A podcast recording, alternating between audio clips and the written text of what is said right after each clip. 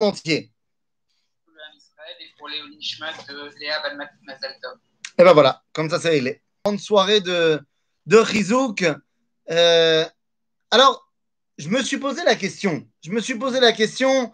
Qu'est-ce qu'il faut dire dans une soirée de Chizouk en mode, euh, en mode Corona, en mode fin de Corona, Bezrat Hashem hein, Je sais pas les informations, pas les informations. Tout le monde nous parle de bientôt Bezrat Hashem. Qu'est-ce qu'il faut, euh, à mon sens, se poser question dans cette situation Alors évidemment, on parle d'un chiour compte tenu d'un contexte, le contexte euh, de se battre, de se battre contre la maladie et de gagner Bezrat Hashem, d'être avec euh, euh, toutes les prières du monde et que Akadosh Baruch décide que ben, on a encore quelque chose à faire ici. En fait, c'est de ça qu'on parle. Quand quelqu'un a un problème et qu'il prie, qu'il tombe malade et qu'il prie, eh bien, qu'est-ce qu'on doit se poser comme question? Qu'est-ce que je demande à Akadosh Baruch Je lui demande, j'ai pas terminé, j'ai encore des choses à faire. Donc, puisque j'ai encore des choses à faire, laisse-moi faire ce que j'ai à faire. Et donc, redonne-moi encore la possibilité, eh bien, de continuer. En gros, le cours de ce soir sera d'essayer de répondre à cette question.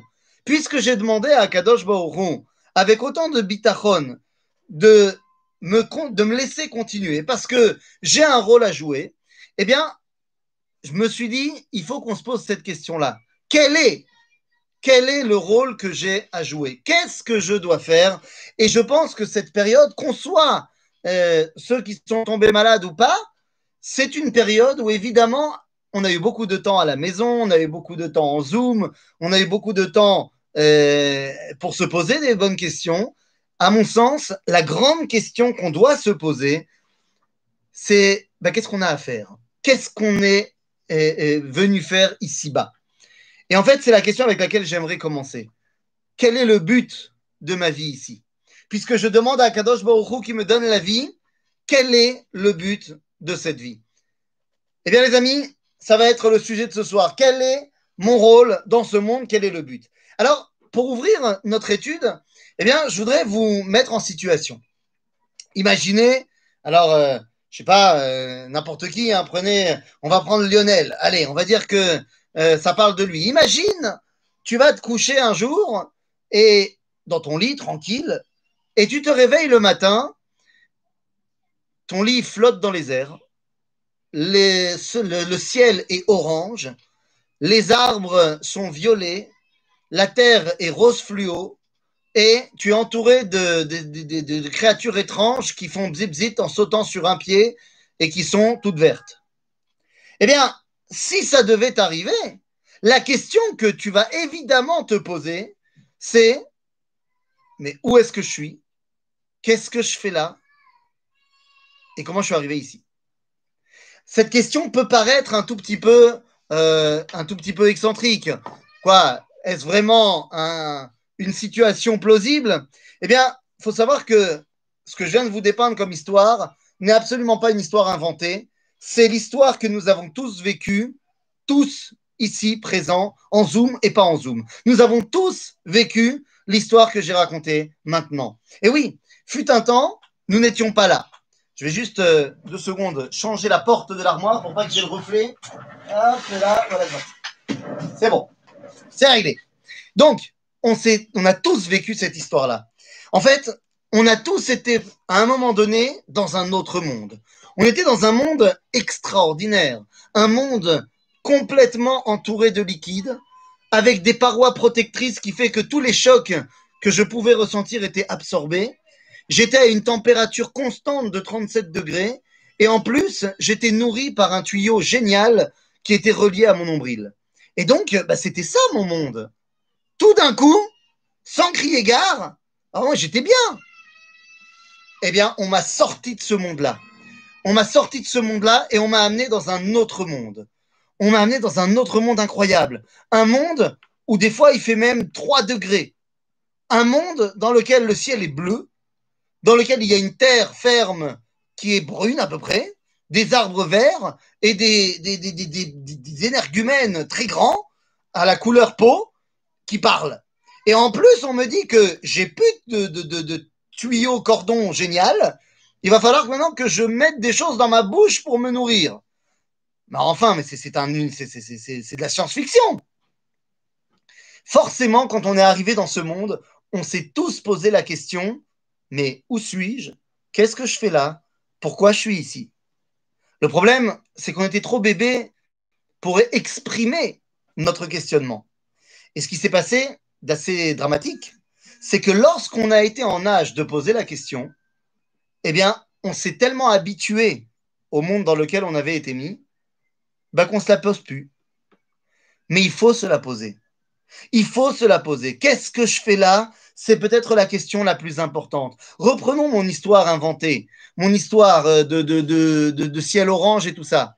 Imaginez-vous quelqu'un qui se réveille effectivement dans cet univers-là et qui ne se pose pas la question. Eh bien, évidemment qu'on va se dire qu'il est complètement fou. Il doit se poser cette question. En d'autres termes, eh bien, il y a des gens qui disent que le monde n'a pas de sens, que la vie n'a pas de but.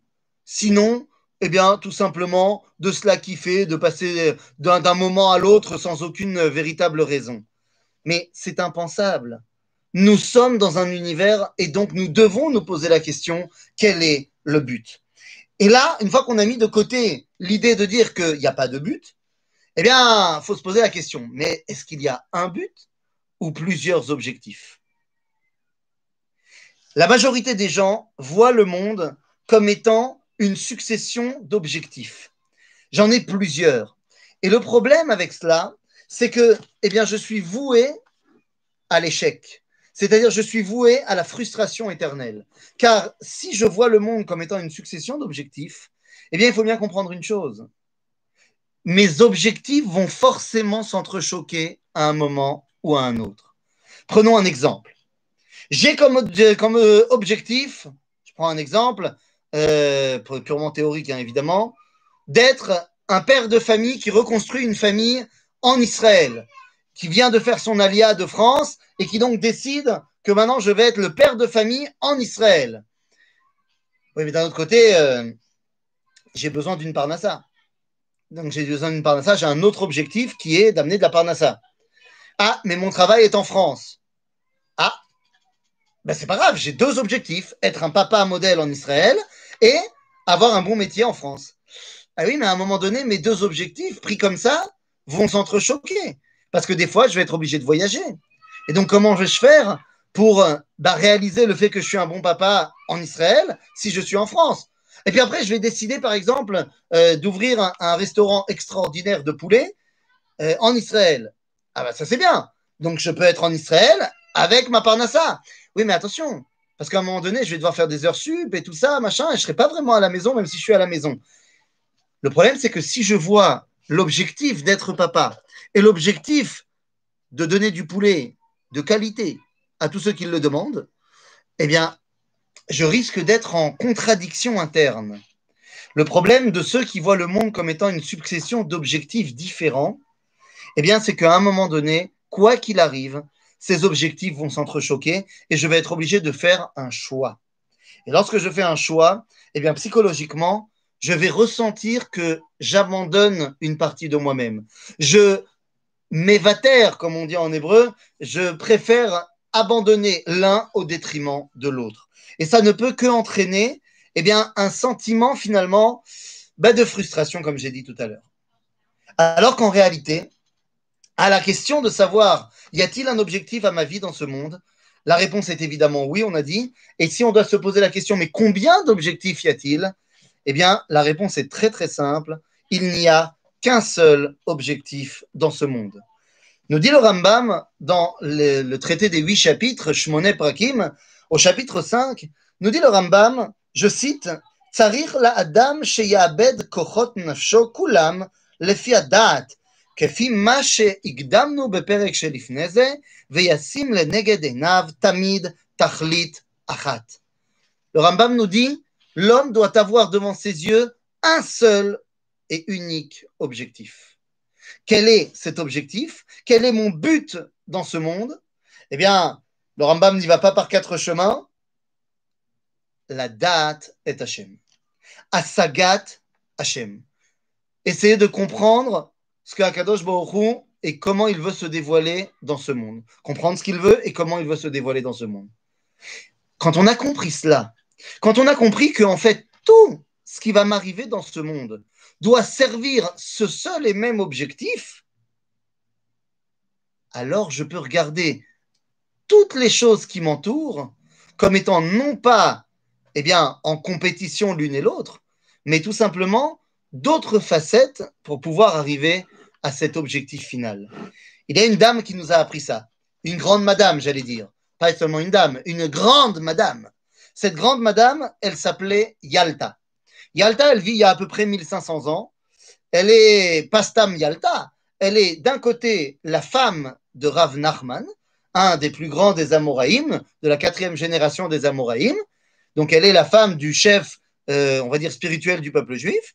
D'un autre côté, elle est également la fille de Rosh Agola, du chef politique du peuple juif en exil. Donc c'est quelqu'un, excusez-moi, c'est quelqu'un qui a, on va dire, un sacré bagage personnel. Et Yalta vient voir son mari et lui dit Chérie, écoute-moi bien. Kol de asar rachamana, sharalan kevatei. Tout ce que Dieu a interdit, il l'a permis autrement.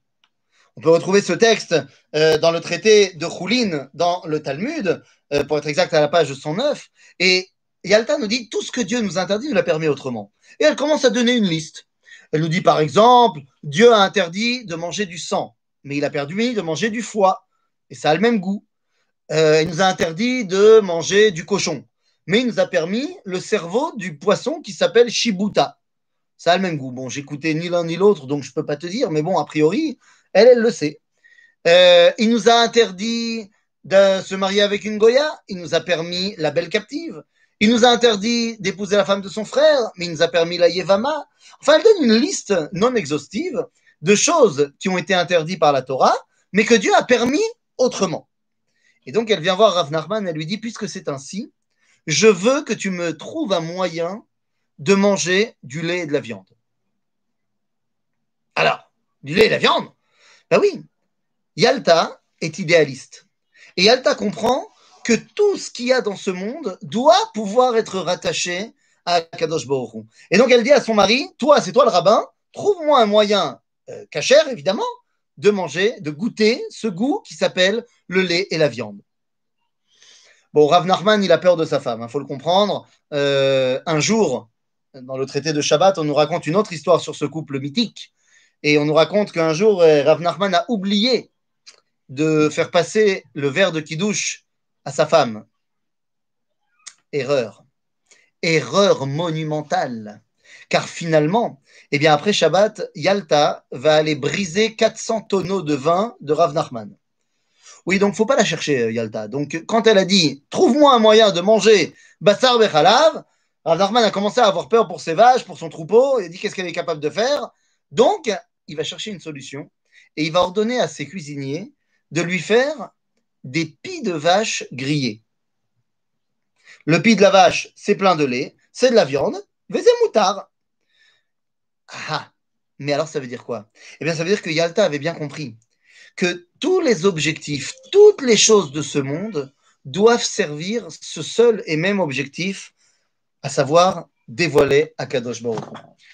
Lorsqu'on comprend cela, alors on peut bien mettre devant notre esprit et notre recherche permanente que finalement, si tout ce qui m'arrive dans ce monde doit pouvoir m'aider à dévoiler Dieu, c'est que c'est évidemment dans tous les événements de ce monde que je dois chercher à comprendre comment dévoiler Dieu. C'est facile de se dire quand je suis au Beth Midrash ou que je fais un cours de Torah, là, je cherche à dévoiler Dieu. Mais est-ce que je cherche à dévoiler Dieu quand je vais manger un repas de midi? Est-ce que je cherche à dévoiler Dieu lorsque je vais au travail? Est-ce que je cherche à dévoiler Dieu lorsque je vais simplement me faire un petit tioul avec ma femme et mes enfants? Là. À propos là, lorsque l'une des fois où je suis rentré en France, chez mes parents, avant le corona, euh, je me souviens que je suis arrivé euh, donc, euh, à Metz dans la ville de Metz, euh, Ira Kodesh, en France. Et là-bas, il y a un Talmud Racham qui n'est pas très sioniste. Et j'utilise des mots gentils. Hein, il est fondamentalement anti-sioniste. Et je me souviens que on discute en sortant de la synagogue le vendredi soir. Il y a à peu près 4-5 familles religieuses à Metz qui, lorsqu'ils sortent de la synagogue le vendredi soir, ne retrouvent pas directement leur voiture, mais vont faire un bout de chemin à pied. Et donc, euh, euh, je me souviens comme ça que, ben oui, je suis de Metz, vous aussi, et ben voilà. Donc, comme ça, vous savez exactement de quoi on parle. Et donc, il y a quelques familles donc, qui montent à pied, et mon oncle, qui est le rabbin de la, communauté, avait fait un Dvar Torah. Dans son Dvar Torah, il avait cité un rabbin sioniste. Et le Talmud Racham en question avait rétorqué que bon, bah, c'est pas très très sérieux, hein, franchement. Euh, c'est de toute façon la Torah sioniste, c'est pas très sérieux. On va va pas s'offusquer pour si peu.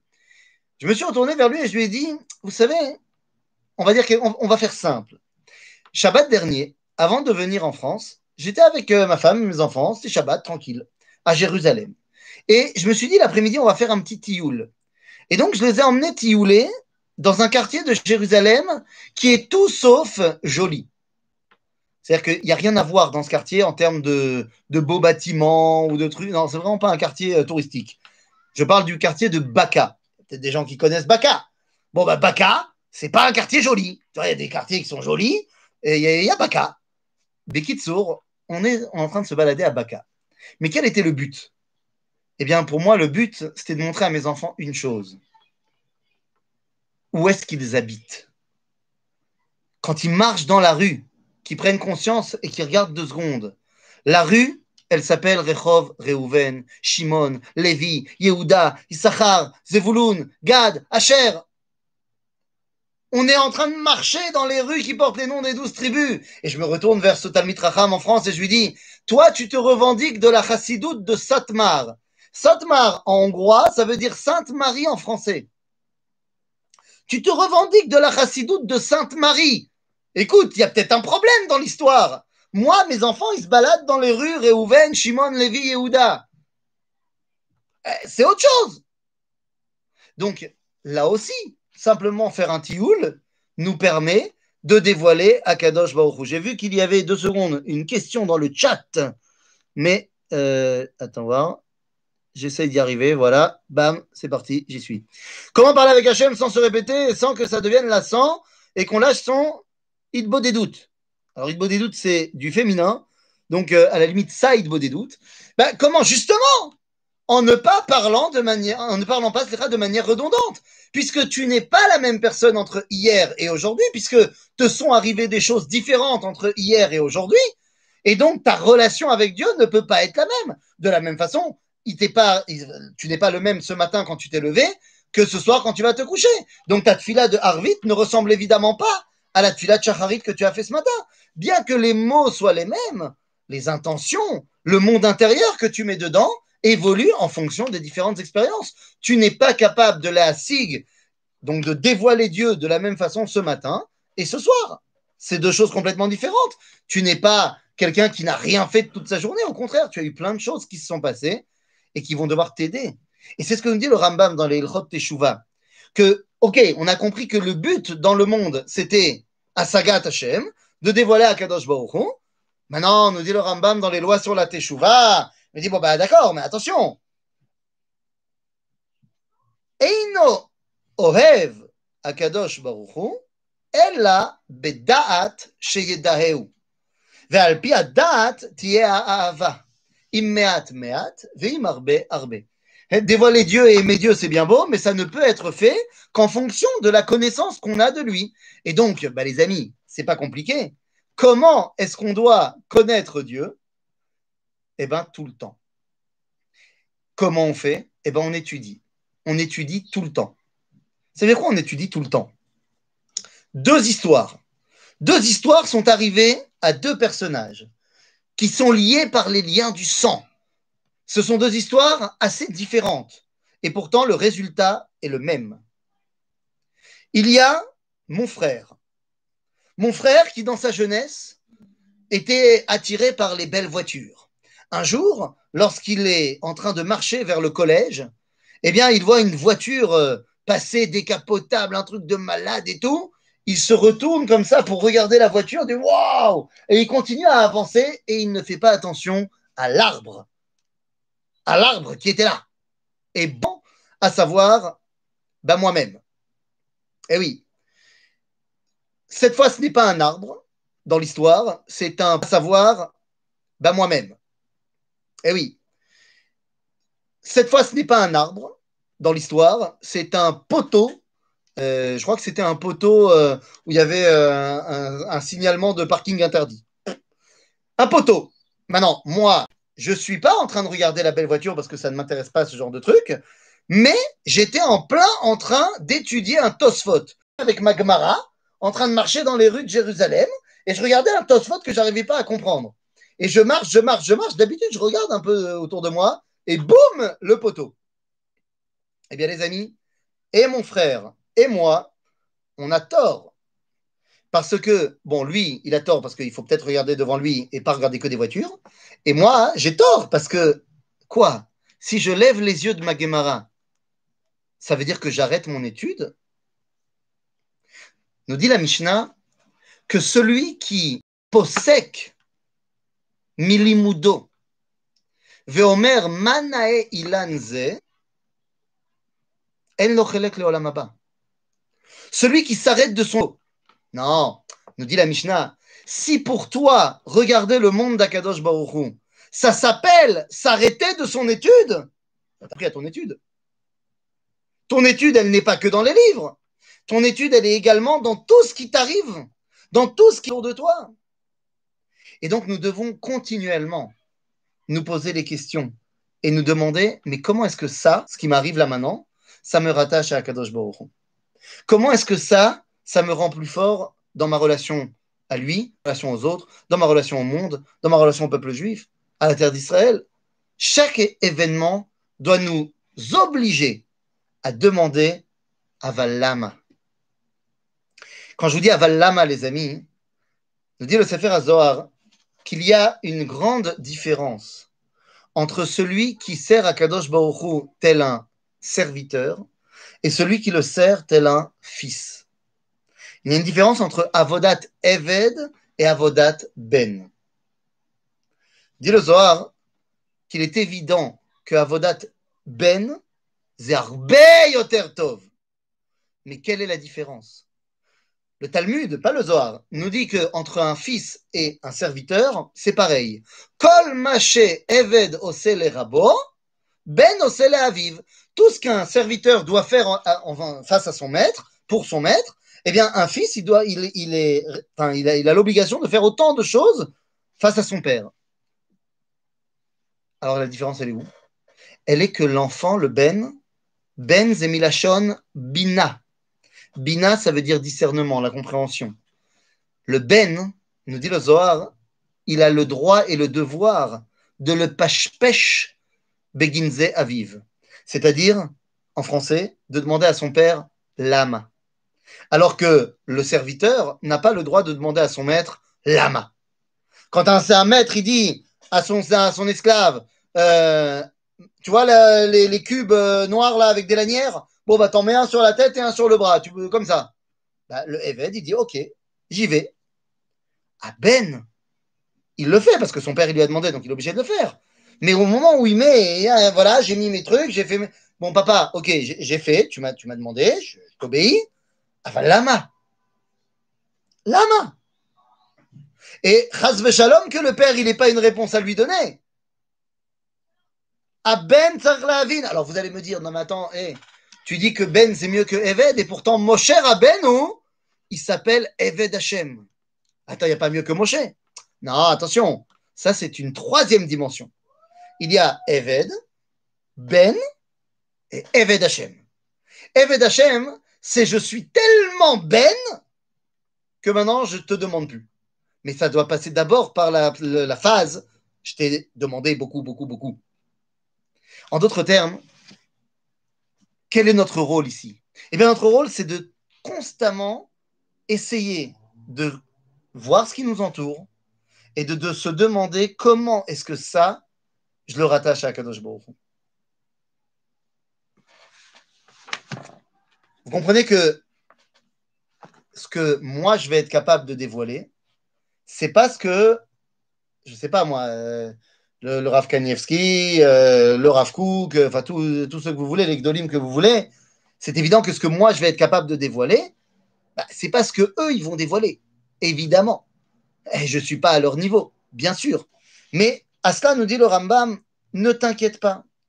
Qui asagat Hashem idbarach, la. C'est-à-dire qu'on te demande que tu dévoiles la Kadosh Baruch en fonction de ce que toi, tu es capable de faire. Que là, attends, deux secondes, il y a une question, je vois, deux secondes, je la reprends, bam. Euh, quelle baisse de ma vie depuis 72 ans, préprogrammée par Hachem, réponse sans question du malin, Hachem, ça va revenir au monde, sont nécessaires pour mon accomplissement vers le bureau et au lame. Non, on va à la 61e, il deviendra tzaddik ou rachat. Oui, oui, effectivement. Maintenant, le problème, c'est que tu te rappelles pas forcément des questions qu'on t'a posées quand tu étais encore dans le ventre de ta mère. Mais c'est pas très important.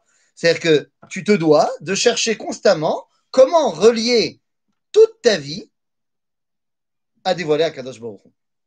Maintenant, les amis, pour réussir à faire cela, Agave, entre parenthèses, si déjà tu as posé cette question, on a dit tout à l'heure que séparer les objectifs, c'est terrible.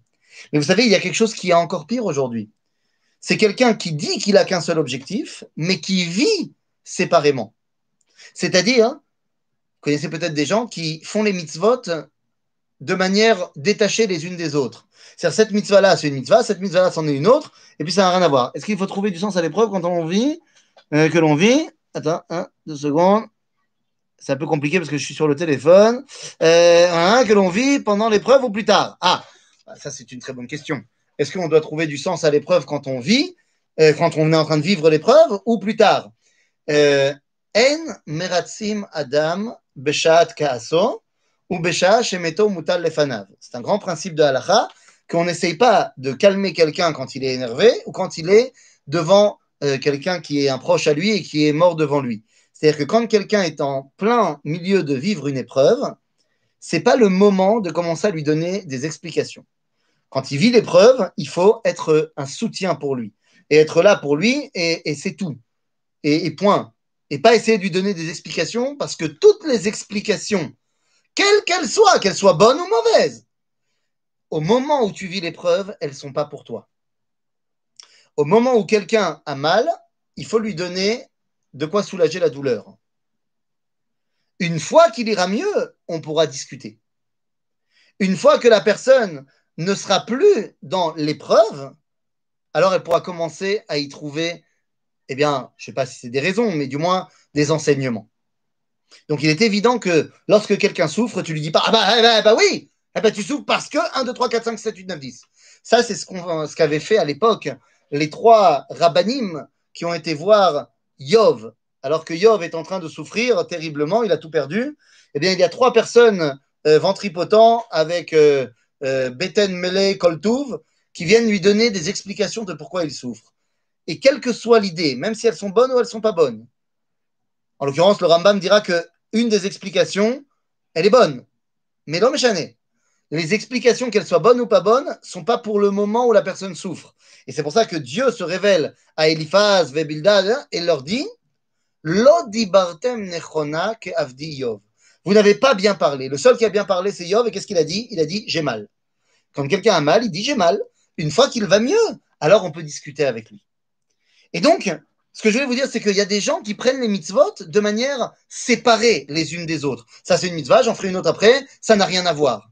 Vous savez, comme il y a des gens qui vous disent euh, Non, je ne suis pas obligé de faire cette mitzvah-là parce que bah, y a d'autres mitzvot, c'est pas la peine. Alors qu'en fait, toutes les mitzvot sont une mitzvah achat, tel qu'il est marqué dans la paracha de Hazinu. Va mitzvah ilorechokai mimcha. Et c'est mitzvah, c'est quoi la Torah kula c'est-à-dire que toute la Torah, c'est une mitzvah avec 613, euh, on va dire, euh, euh, paragraphes. C'est ce que dit le prophète Ishayahu dans le chapitre 28, au verset 13. Eh bien, le prophète Ishayahu va porter une un, grande remontrance sur ceux qui divisent la Torah en plusieurs parties différentes. Il dit Ma, Vaya lahem devar Hashem, צב לצב, צב לצב, קו לקו, קו לקו, זעיר זעיר שם, זעיר שם, למען ילכו וכשלו אחור, ונשברו ונוקשו ונלכדו. C'est-à-dire quelqu'un qui voit la Torah comme étant quelque chose de séparé, séparé, eh bien, il ne peut au final que s'effondrer. Alors que celui qui arrive à réunir toutes ces mitzvot et comprenant que ça fait partie d'un dévoilement, alors, eh bien, il trouve de la force dans la mitzvah qu'il a fait là pour en faire une autre. Comment faire faire teshuva à une personne quand moi, je pense que le Mashiach va venir et que je passe pour une idiote et que la personne n'est pas prête à écouter.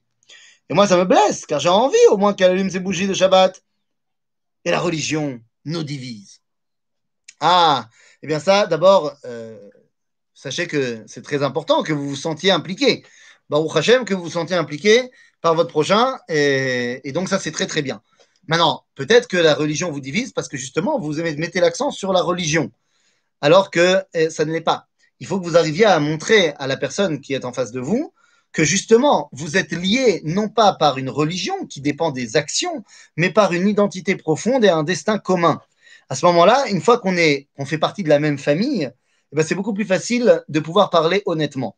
Maintenant, peut-être que euh, si vous lui parlez du Mashiach et que lui, il n'écoute pas, eh bien, peut-être que la façon dont vous lui présentez le Mashiach n'est pas quelque chose qui est audible à ses oreilles à ce moment-là. Donc, peut-être qu'il faut revoir euh, la façon de présenter le Mashiach et lui expliquer son appartenance au judaïsme dans un langage qu'il comprend. Le grand problème qu'ont les religieux, c'est que très souvent, ils veulent expliquer à ceux qui ne sont pas leur façon de voir le monde et leur façon de, de, voir le dévoilement de Dieu. Le problème, c'est que, comme on l'a dit, les filles d'Ata Adam, c'est-à-dire que je dois, pour que l'autre comprenne, utiliser un langage qu'il comprend. Et c'est ce que le Rav Kook a, fait lorsqu'il a parlé aux Chalutzim, c'est-à-dire aux, jeunes qui étaient en train de construire le pays d'Israël et qui avaient rejeté la Torah et les mitzvot. Eh bien, il ne leur parlait pas en langage toranique, mais il leur parlait en langage nationaliste. Et lorsque les rabbins de Hongrie euh, ont dit mais comment ça se fait que tu parles pas en langage toranique mais en langage nationaliste? Il a répondu mais c'est la halakha c'est les dîners tochecha. C'est comme ça qu'on doit parler à quelqu'un en utilisant le langage qu'une personne comprend. Et si tu utilises un langage que toi tu comprends mais que lui ne comprend pas, bah, ça ne marchera pas. Je fais juste chouva et j'ai envie de partager avec une personne qui ne fait rien du tout. Eh bien, justement, partagez avec la personne avec un langage qu'il comprend.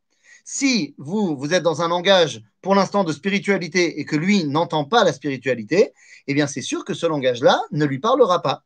Donc, essayez de traduire vos ressentis dans un langage que lui comprend. Tout ça pour dire, les amis, eh bien que lorsqu'on comprend que tout n'est que tachlit echad, tout n'est qu'un seul but, à savoir, on a dit, dévoiler Kadosh Baruch eh bien, tout va bien, mais comment ça marche? Eh bien, pour dire comment ça marche, le Rambam nous a fait une liste. Toujours dans Shmon Prakim, il nous fait une liste pour nous dire comment est-ce qu'on arrive à bien cerner toutes les parties de ce monde pour arriver à Da'at Hashem. Eh bien, les amis, c'est peut-être cela qu'on doit apprendre de, la, de, de, ce corona et de l'après-corona. Il s'agit ici de six parties fantastiques qui, en fait, regroupent toute notre vie et qui nous permettent d'avoir une compréhension extrêmement aiguë de ce que c'est le dévoilement d'Akadosh Baruch La première partie, nous dit le Rambam, c'est Apeulot Agufaniot. C'est-à-dire tout ce qui va toucher à mon corps. Et là, on sait très bien de quoi on parle. Quand quelqu'un a été touché par l'épidémie, eh bien, il doit d'abord et avant tout penser à être en bonne santé. Maintenant, on n'est pas obligé d'être malade. Même quand on va bien, il faut penser à rester bien. Et donc, nous dit le Rambam, la première étape pour arriver à Da'at Hashem, c'est faire tout ce qu'il faut pour être en bonne santé. Encore une fois, quand on est malade, la première chose à faire, c'est penser à se soigner. C'est tout. Toutes ses forces doivent être mises là-dedans. Quand quelqu'un est en bonne santé, pensez à le rester. Faire d'une activité sportive, manger comme il faut. Alors, ça ne veut pas dire qu'il faut euh, devenir un, un haredi de la nutrition. Ah, ça ne veut pas dire que si tu manges un, bout de chocolat, c'est la fin des haricots. Tu peux manger et des haricots et un peu de chocolat, mais un petit peu. Ça donc d'abord, les péoulotes goufaniot. Ensuite, une fois que tu es dans un corps sain, que tu peux donc ne plus te soucier seulement de ton bien-être physique, Alors, à ce moment-là, tu peux arriver à la deuxième étape. Quelle est la deuxième étape en bataille La deuxième étape, c'est tout simplement, après, euh, euh, euh, euh, c'est un mammon. Kesef, kesef, kesef. Eh oui, bien oui, bien sûr. La calcala, l'économie.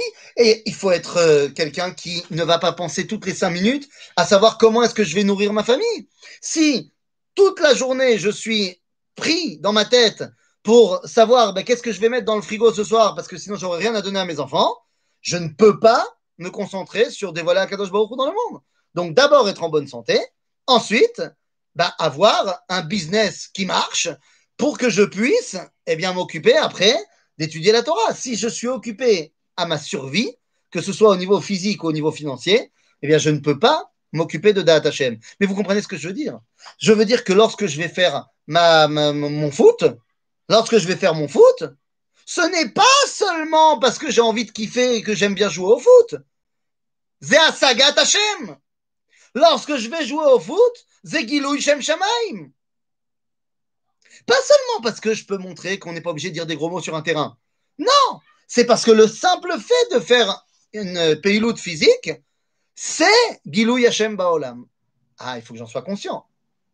Quand je vais au travail, c'est Gilou Hashem Baolam, mais pas seulement parce que je vais ramener la parnassa, mais parce que le simple fait d'être au travail me permet de dévoiler Akadosh Baruch Hu à l'extérieur du Beth Midrash.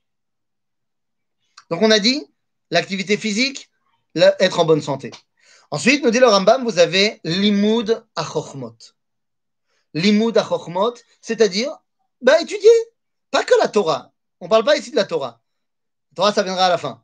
Mais l'imoud achochmot, voilà, je m'intéresse un peu de géographie, un peu de géométrie, euh, un peu de physique, euh, parce que ça m'aide à dévoiler comment Kadosh Baruch il a créé le monde. Donc m'intéresser à la géographie, à l'histoire, à l'architecture, mais c'est un moyen de dévoiler à Kadosh Baruch Hu. Une fois que j'ai fait ça, je peux m'occuper du dibour. La parole. Évidemment, on sait tous que la parole est créatrice. Dieu a créé le monde par la parole. Mais la parole, pour moi, d'abord, elle peut créer également, puisque nous dit dans le Talmud que si nos sages le voulaient, si les Tanaïm le voulaient, eh bien, ils auraient pu créer des mondes. Mais sans aller jusque-là. Vous savez très bien que si vous, la première chose que vous dites à quelqu'un le matin, c'est Ah, ben tu es resplendissant aujourd'hui, eh bien, ça va lui créer une bonne humeur toute la journée. Alors que si tu lui dis Ah, ben tu ressembles à rien aujourd'hui, eh ben, c'est toute son morale qui va être à plat toute la journée. La parole est créatrice, mais au-delà de cela, la parole permet de traduire mon idéal spirituel, métaphysique, à une réalité concrète. Une fois qu'on a réussi la parole, alors on arrive à la cinquième étape, l'esthétique. L'esthétique, la beauté. C'est fondamental pour dévoiler à Kadosh Baruch la beauté. Parce que lorsque quelque chose est beau, il a l'air ordonné, proportionné à sa place. Lorsque quelque chose est beau, il est harmonieux.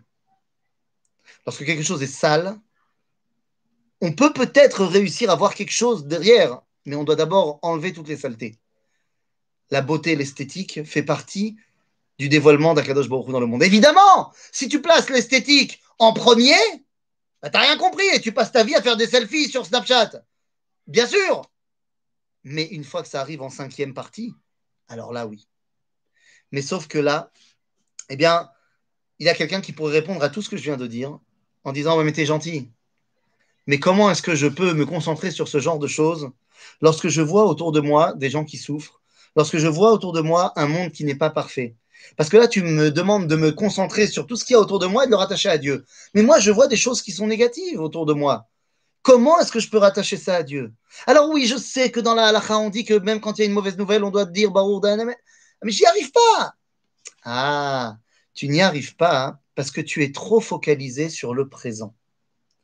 Il faut pour pouvoir te projeter, eh bien, il faut pour pouvoir te rattacher à Dieu dans, chaque situation, il faut que tu aies une capacité à te projeter dans l'avenir. Cette capacité à se projeter dans l'avenir, elle s'appelle, les amis, le sens de l'humour. Et c'est la dernière étape qu'on le Rambam nous enseigne. Il faut avoir le sens de l'humour. Oui, messieurs, dames, Le sens de l'humour, c'est fondamental si tu veux comprendre et dévoiler Akadosh Baruch Hu dans le monde. Si t'as pas le sens de l'humour, laisse tomber. Le sens de l'humour, c'est quoi? Eh bien, c'est comprendre que Bentaim, ça marche pas. Bentaim, pour l'instant, il y a un manque. Mais il y a un monde qui va au-delà de Bentaim. Mazé Atzrok. Atzrok, en hébreu, on dit Pourquoi je crie? Mais parce que je suis à fond dedans. Et puis aussi parce qu'il y a mes enfants qui crient derrière et sinon vous n'allez rien comprendre. Atzrok. Tzrok, c'est en hébreu Tzechok. Zeyotse Minachok. C'est-à-dire, ça sort de ce que je pouvais intégrer dans ce monde. Quand je ris, c'est parce que j'ai été pris au dépourvu de quelque chose que j'étais pas prêt. Atzrok, c'est l'intrusion du Olam Abba, Baolam Azé. Dit le Talmud, on nous fait état et, et, dans le traité de Ta'anit, on nous parle de Rabbi Yoshua ben Levi qui rencontre Eliyahu Hanavi dans le chouk à Bel Efet et lui demande Dis-moi, est-ce qu'il y a quelqu'un dans le chouk qui est Ben Aolam Abba Et Eliyahu lui répond que non. Il n'y a personne, y compris toi, Rabbi Yoshua ben Levi, tu ne fais pas partie de Ben Aolam Abba.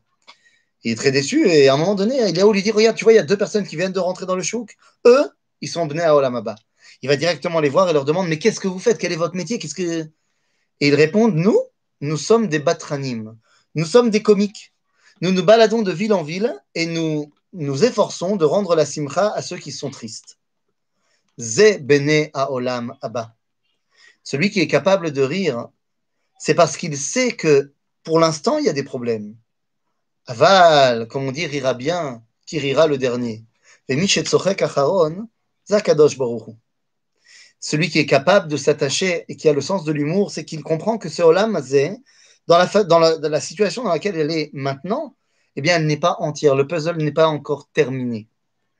Et donc, je me permets de rire parce que je sais qu'il y a un moment donné où ça arrivera, où je serai passé dans l'étape où, Béhémet, il n'y aura plus aucune différence entre ce que je vis et la façon dont je dévoile à Kadosh Baruch C'est quoi le but de la vie donc? Bien, Le but de la vie, c'est dévoiler à Kadosh Baruch Comment? En passant par toutes les étapes qu'on a évoquées. Physique, l'activité la, physique, l'argent, le fait d'avoir une parnassa, le fait d'étudier tout ce qui m'entoure, le fait de parler pour créer comme il faut, l'esthétique de l'extérieur et le sens de l'humour. Savoir que tout ce qui nous entoure, en fait, est relié à une seule et même dimension qui s'appelle Da'at Hashem. À ce moment-là, eh bien, lorsqu'on tout ceci à l'intérieur, eh bien, on peut aborder une épreuve qui nous arrive on a dit pendant l'épreuve, on a du mal, mais on est capable, grâce à tout cela, d'aborder l'épreuve, de la passer et d'être renforcé par tout cela, car lorsque je sors de l'épreuve, eh bien, je peux rétrospectivement me faire tout un enseignement de ce qui m'est arrivé. Le Rav Yehuda Benishai avait l'habitude de dire que la Emouna, on ne l'apprend pas quand on est dans l'épreuve. On l'apprend quand tout va bien. Et comme ça, lorsqu'on est dans l'épreuve, eh bien, on puise dans nos réserves de Emouna. Eh bien, c'est exactement de cela qu'on parle.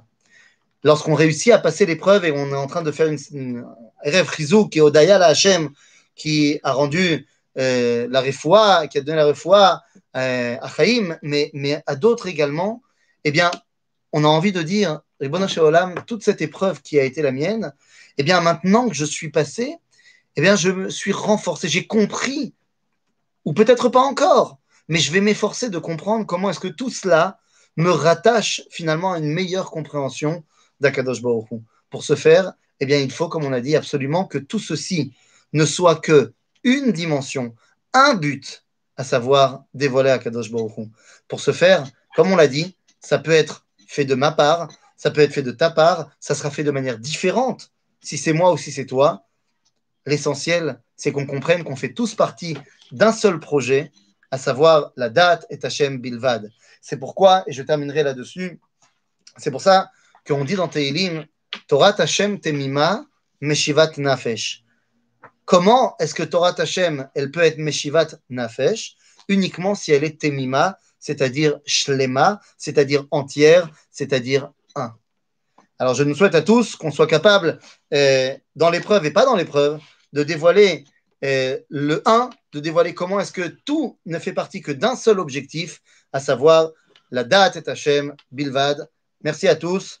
Et encore une fois, chez Refoua, chez Lema, l'école Cholam Israël, et qu'on n'entende tous que des bonnes nouvelles et qu'on puisse enfin dire que le Corona, c'est dernière et que la seule couronne qui reste soit Keter à Torah, Keter à Geoula, Keter à Simcha. Amen. Ken.